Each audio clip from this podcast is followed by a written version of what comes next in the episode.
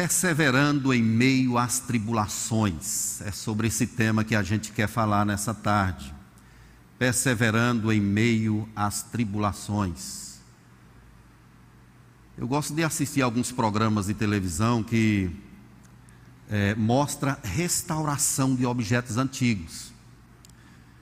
Eu fico impressionado quando vejo é, pessoas com tamanha habilidade de pegar coisas destruídas e restaurar completamente.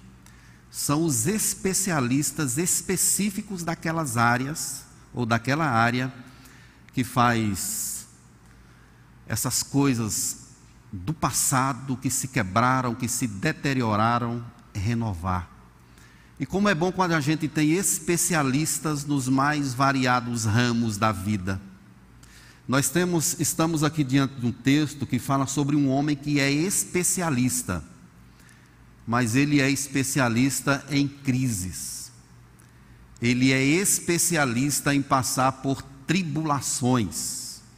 E ele, inspirado pelo Espírito, deixou essa palavra registrada para a gente ele vai nos falar o que, que é de verdade passar por uma tribulação.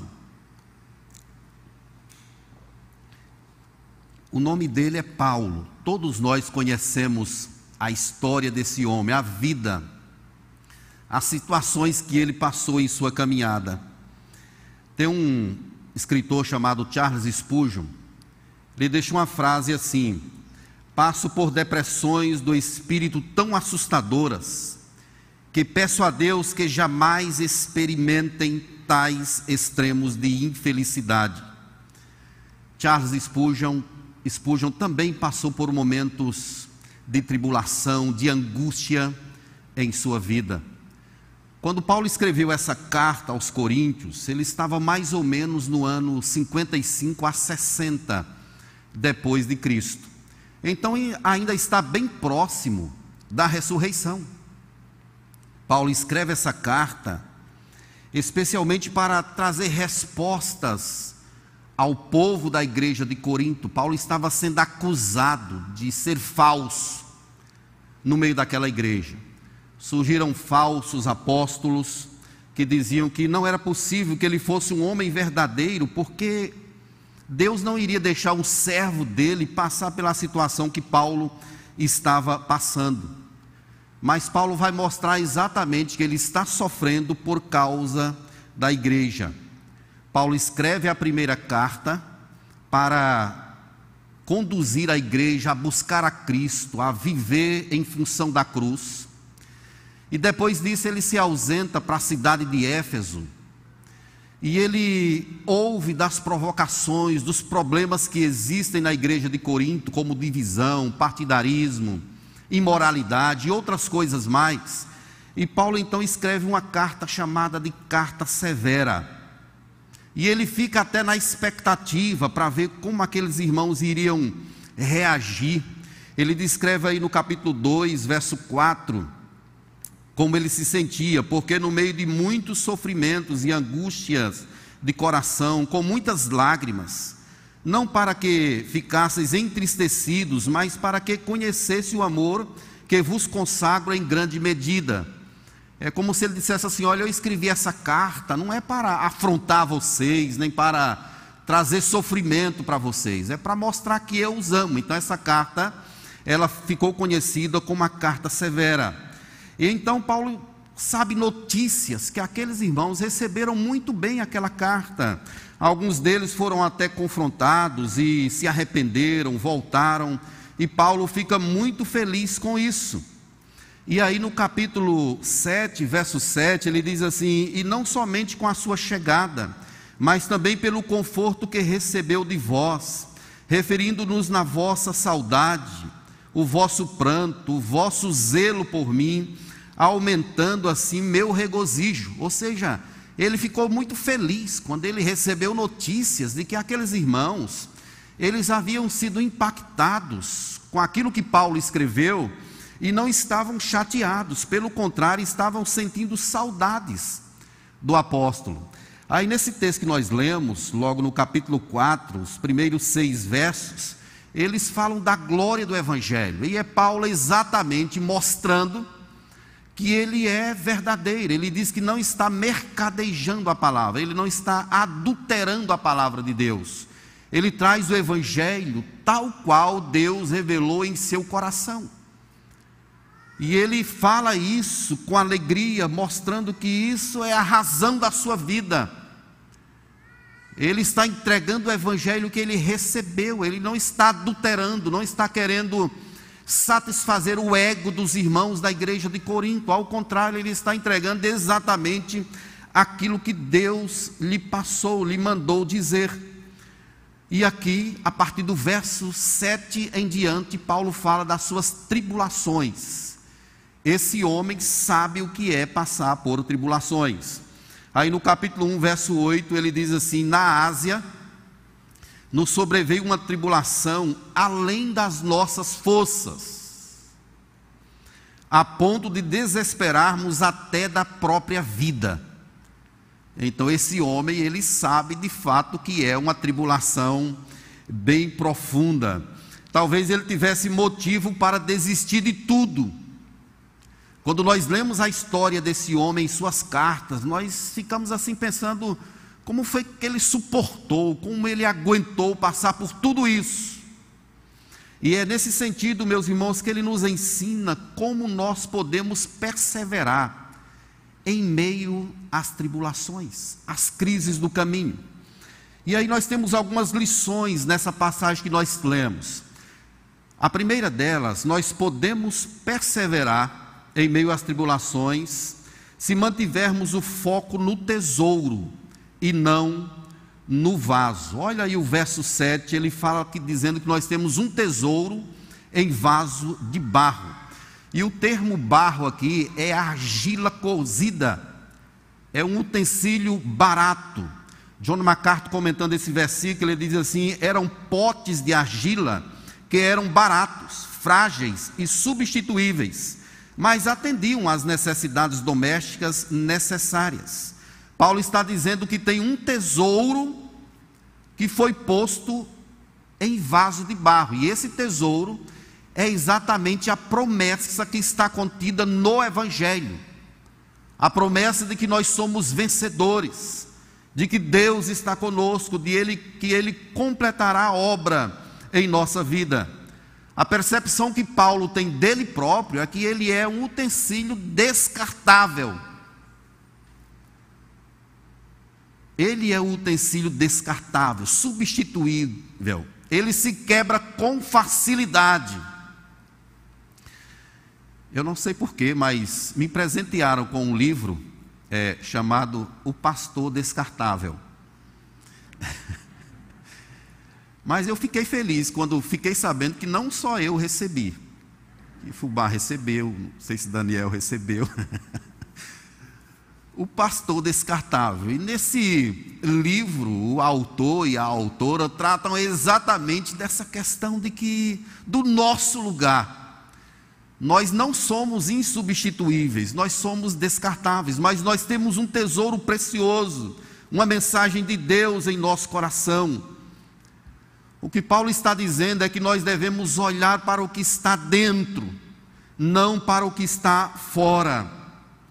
Paulo escrevendo em 2 Timóteo, capítulo 2, verso 21, ele diz que nós devemos procurar ser utensílios para a honra, santificados e úteis para o seu possuidor, estando preparados para toda boa obra.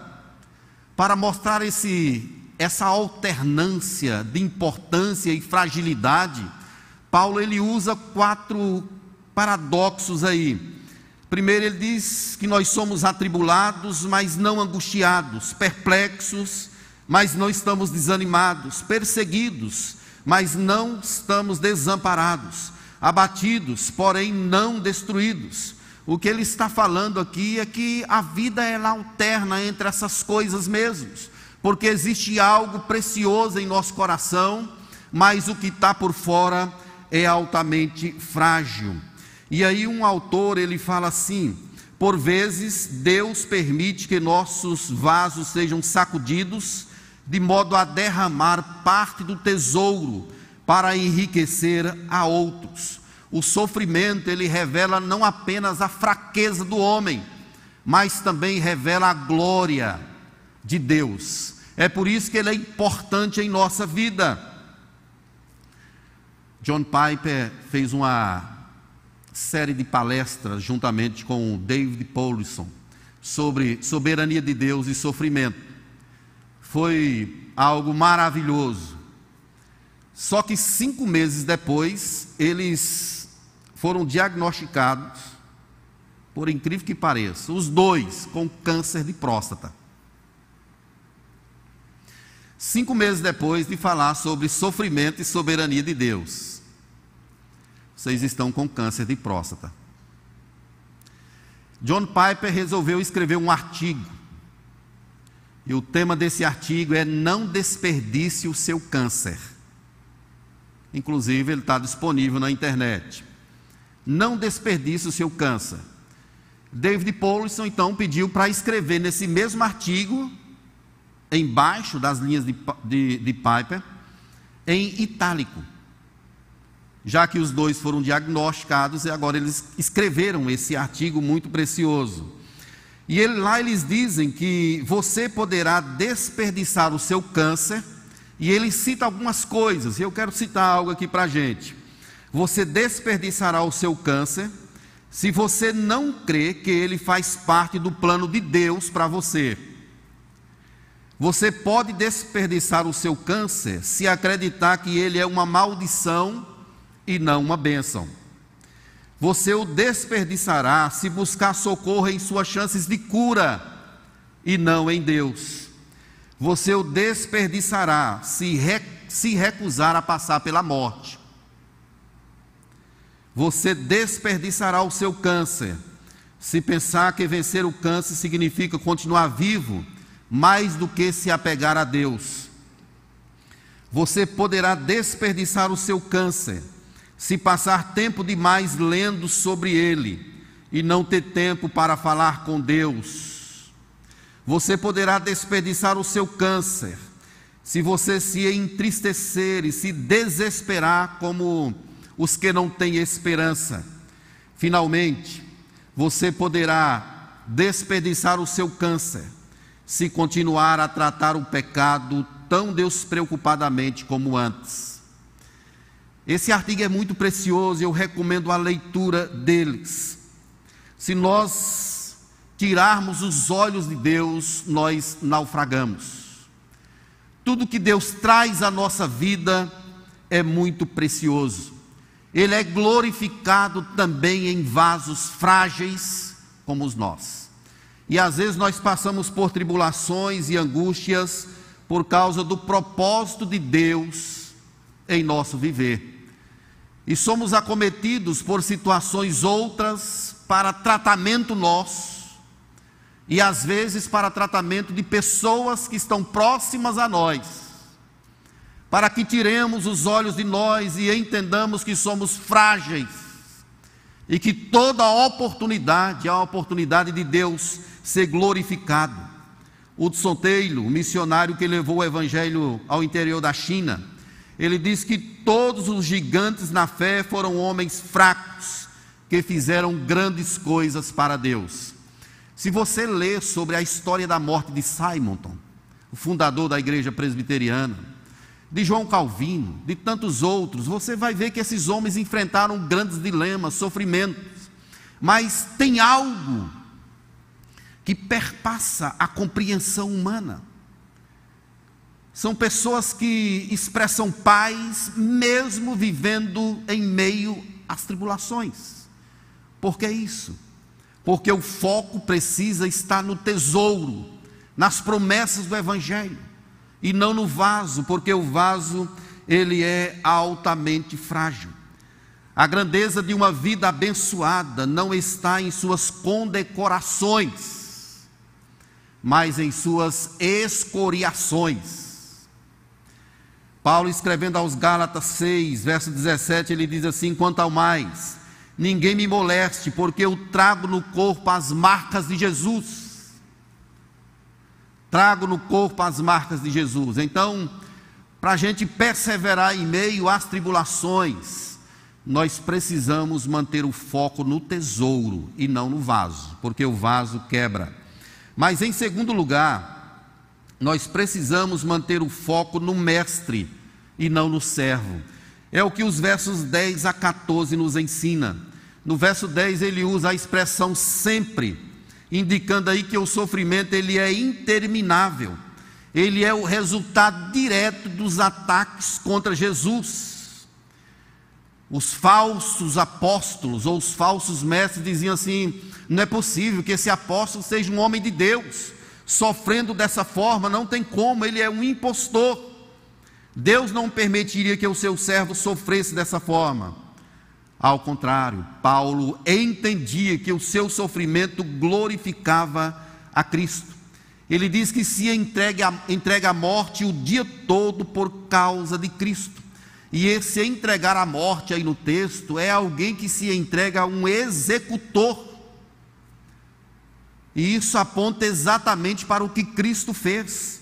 Mateus 27, 2 diz que Cristo entregou-se a si mesmo é o chamado para a gente focar a nossa vida no Mestre e em Jesus. Paulo diz em Gálatas 2,20 que já não sou eu quem vivo, mas Cristo vive em mim. A vida dele estava focada, voltada para o Mestre e não propriamente em sua própria força, em suas conquistas.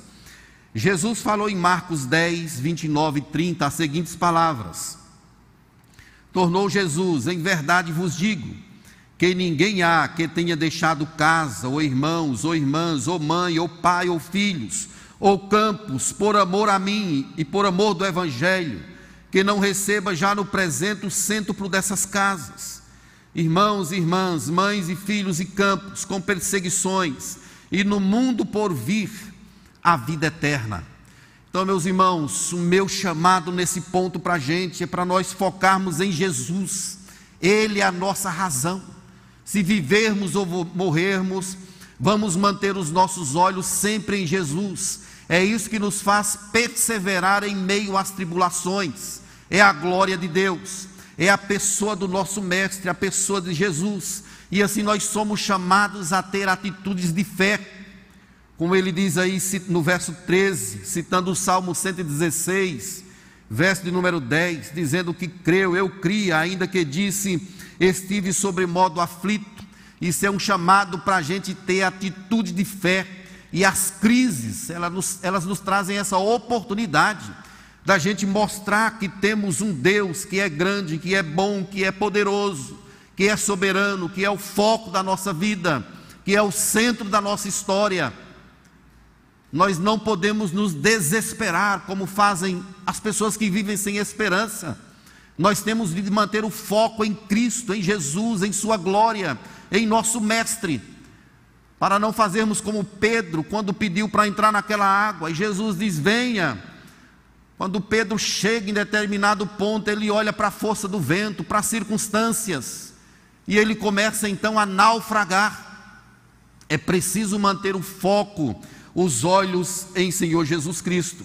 Crises são momentos grandiosos de nós expressarmos que temos um Deus que é maior do que todas as coisas. O crente, quem tem Jesus, não pode viver desesperado.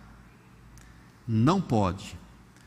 Porque nós temos um Deus que pode todas as coisas. Ele é o nosso pastor e nada nos faltará. Eu não sei o que você está passando, quem sabe uma crise violenta, uma tribulação.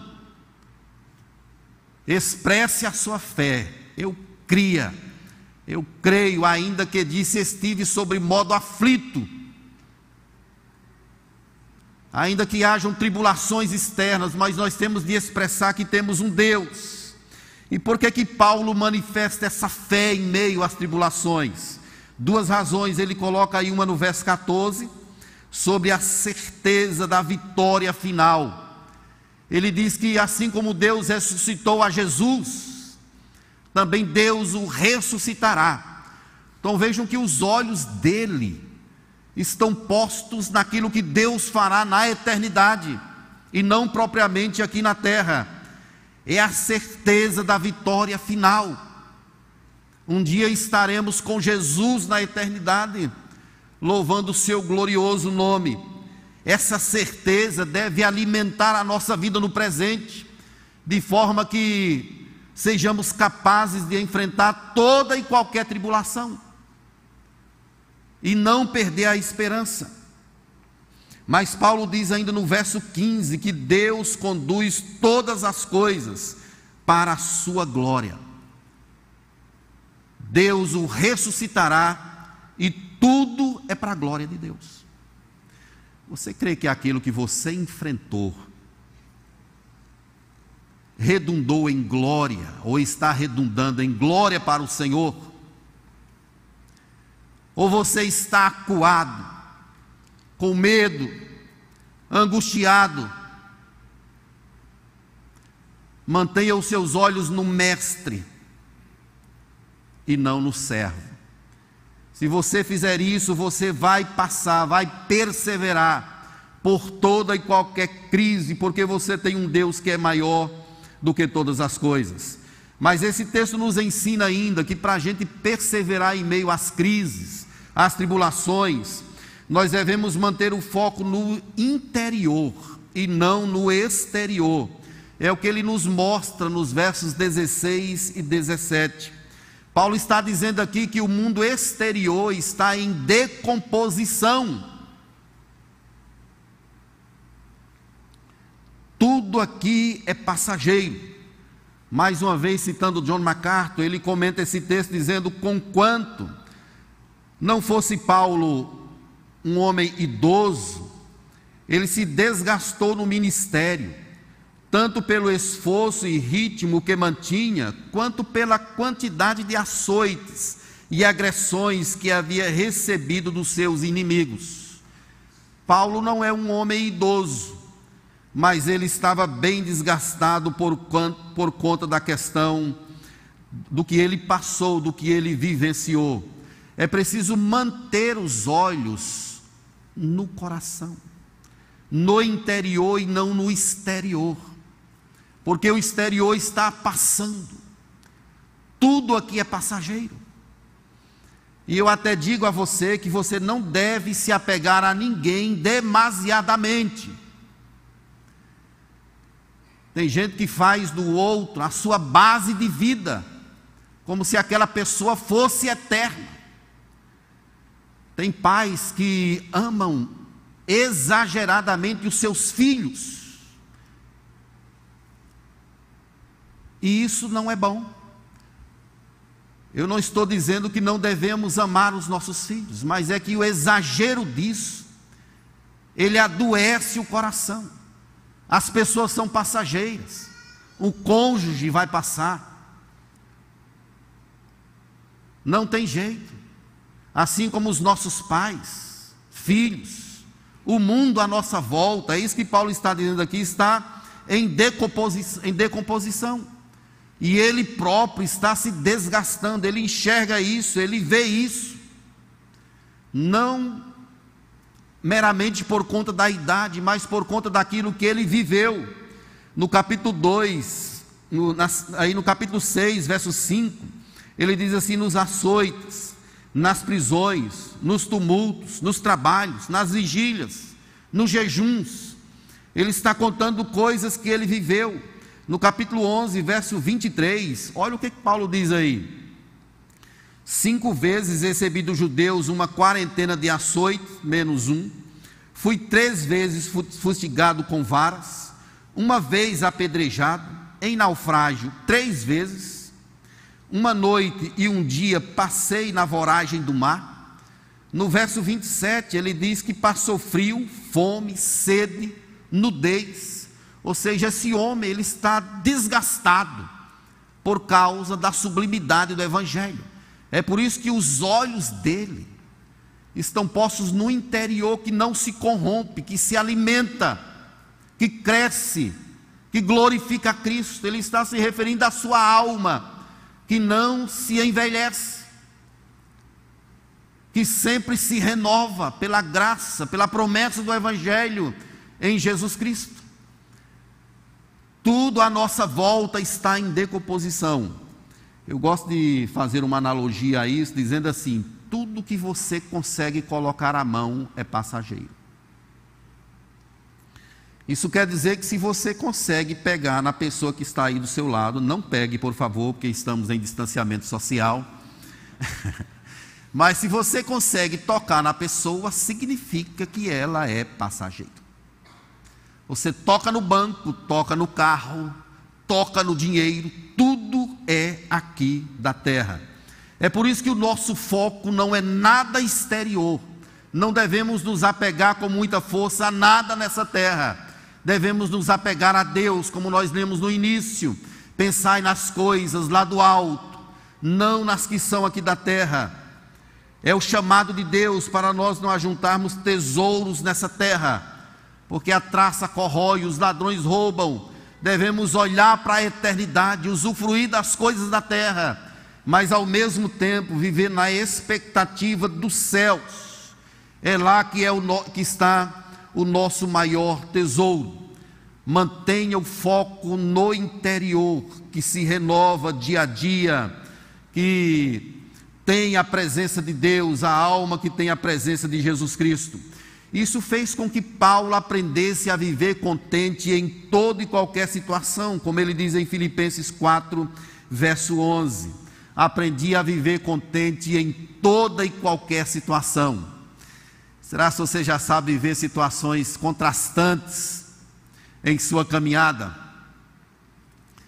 E viver situações boas, de situações amargas, mas mesmo assim, sem tirar os olhos de Deus, sem perder a esperança, saber que Deus é poderoso para fazer infinitamente mais do que tudo que pedimos ou pensamos. Querido, mais uma vez, não se apegue às coisas da terra. Tudo passa, tudo acaba. Mantenha os seus olhos no interior que se renova dia após dia, mesmo que haja um turbilhão de tribulações acontecendo. Mesmo assim, nós temos algo em nosso coração que não morre que não morre. Isso nos remete a Gênesis capítulo 2, quando Deus fez o homem do pó da terra. Deus soprou em suas narinas, ele passou a ser alma vivente. Esse algo de Deus que está em nós não morre, é nisso que devemos nos ater.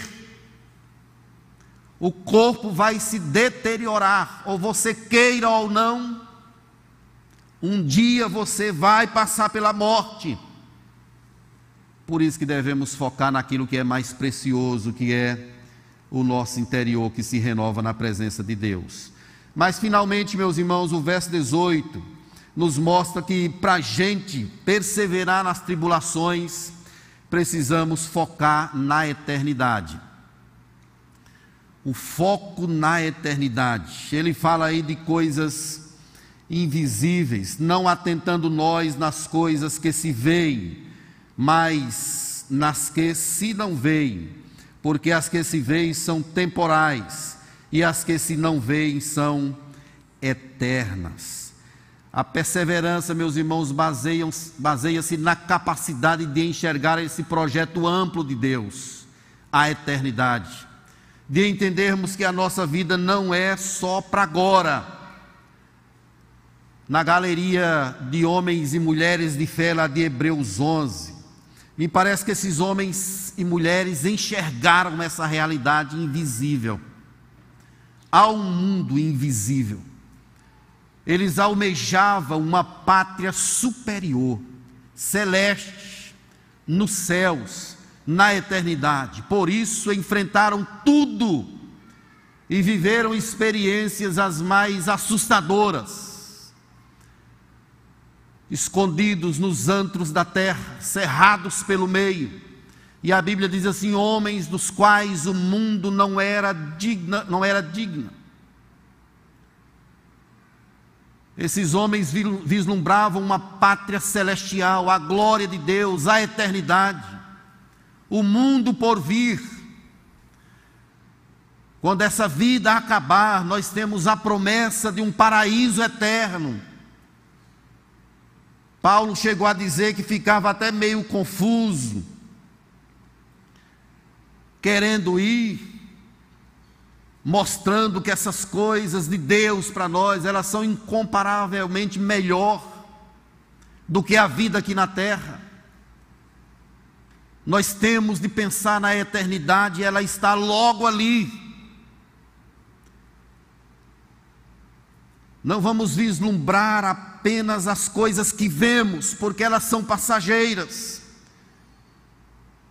Vamos observar um mundo invisível, existe algo acontecendo, Deus tem preparado algo maravilhoso para nós. Paulo escreveu em 1 Coríntios 15, verso 19, dizendo assim: Se a nossa esperança em Cristo se limita apenas a esta vida, somos os mais infelizes de todos os homens.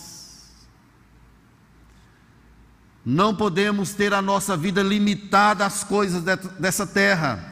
Foi em Mateus 6, verso 19 a 21, que Jesus registrou a seguinte palavra: Não acumuleis para vós outros tesouros sobre a terra, onde a traça e a ferrugem corrói, e onde ladrões escavam e roubam, mas ajuntai para vós outros tesouros dos céus, onde traça nem ferrugem corrói e onde ladrões não escavam nem roubam, porque onde está o teu tesouro, aí estará também o teu coração.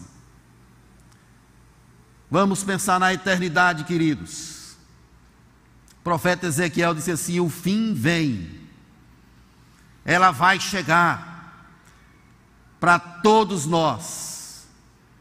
Vamos atentar para aquilo que nós não vemos você não vê o Espírito aqui nessa tarde, mas você sente que Ele está em teu coração. Você não vê a Jesus, mas você sabe que Ele está aqui.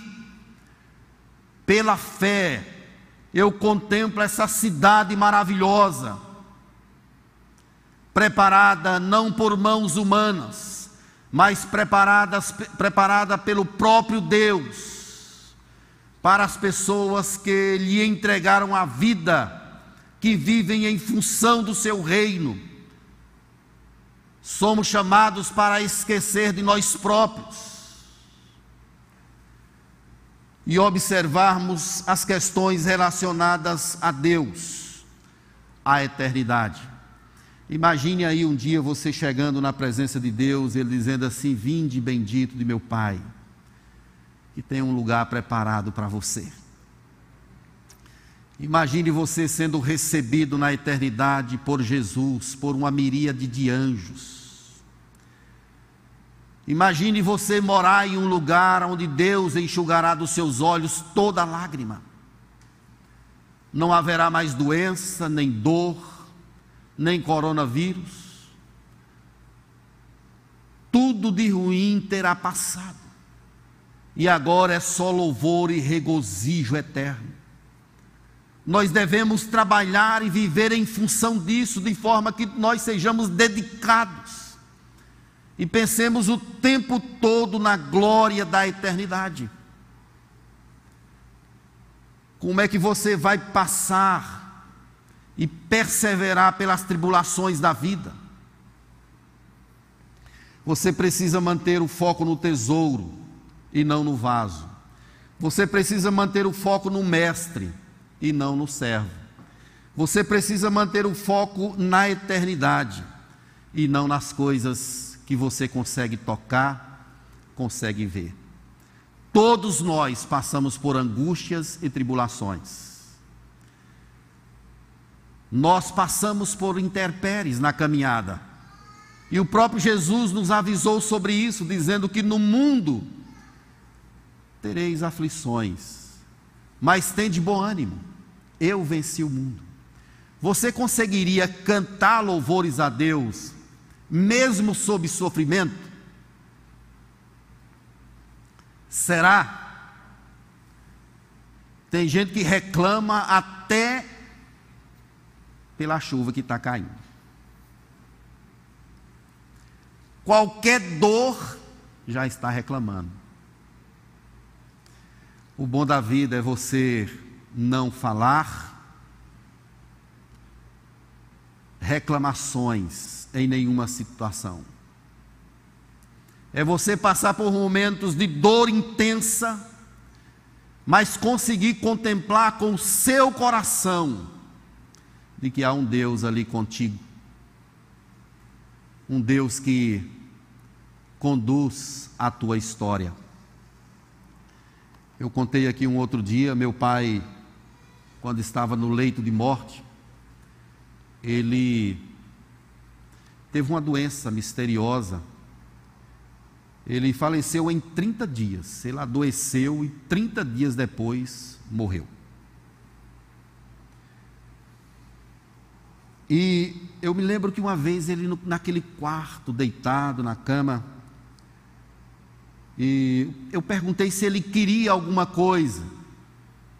Ele mandou que eu abrisse a Bíblia no Salmo 8 e lesse um verso que diz assim: Ó Senhor, Senhor nosso, Quão magnífico em toda a terra é o teu nome. Aquilo ali me trouxe uma lição, impactou muito a minha vida. Sem uma palavra a mais. Quando eu terminei de ler o verso, ele levantou a mão e disse assim: só isso. Ó Senhor, Senhor nosso, quão magnífico em toda a terra é o teu nome. Quando perguntaram a Simon, no leito de morte dele, Simon, que recado você daria para a igreja? Ele havia fundado a igreja do Rio de Janeiro. Ele disse assim: Deus fará sua obra com os seus próprios instrumentos. E não disse mais nenhuma palavra. Deus fará sua obra com os seus próprios instrumentos nós podemos perseverar na tribulação, porque Deus está conosco, Ele é o nosso refúgio, Ele é a nossa fortaleza. Não posso dizer para vocês que nós não vamos enfrentar tempos difíceis, porque eu estaria mentindo. A fé não nos coloca em uma redoma protetora, a fé nos desafia a viver para a glória do Senhor em toda e qualquer situação, a tributarmos louvores a Deus, a engrandecermos o Seu nome, mesmo diante dos grandes obstáculos da caminhada. Para isso, querido, mantenha o foco em Deus e não nas circunstâncias. Amém? Eu quero aplicar isso para a gente de algumas, de algumas formas, pelo menos de duas. Primeiro, aproveite o tempo de tribulação para exercer a sua fé. Não tenha medo, aproveite as angústias da estrada para declarar, para mostrar que você tem um Deus que é maior do que todas as coisas se você for hospitalizado, aproveite para falar de Jesus. Quem sabe Deus te dá a oportunidade de cantar, mesmo em meio às angústias.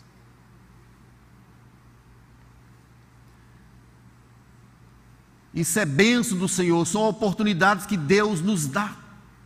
E haja o que houver, venha o que vier, nós devemos exercer a nossa fé porque ela, o exercício dela impactará quem estiver próximo a nós. Segundo, não vamos desperdiçar as grandes oportunidades que Deus nos tem dado nesse tempo complexo. Nós temos vivido esse tempo de pandemia, muitas mortes, muitas, é, muitas pessoas sendo acometidas por essa enfermidade, muitas famílias sofrendo, crises que ameaçam. Queridos, vamos aproveitar esse tempo para louvar ao Senhor. Eu não estou minimizando os efeitos dessa doença, mas estou chamando você para a gente viver como um povo que tem esperança, que sabe que há um Deus no trono, um Deus que governa todas as coisas. Que Ele nos abençoe nessa tarde, que Ele nos instrua em Sua palavra e mantenha o foco em Deus e na glória de Deus sempre em toda e qualquer situação.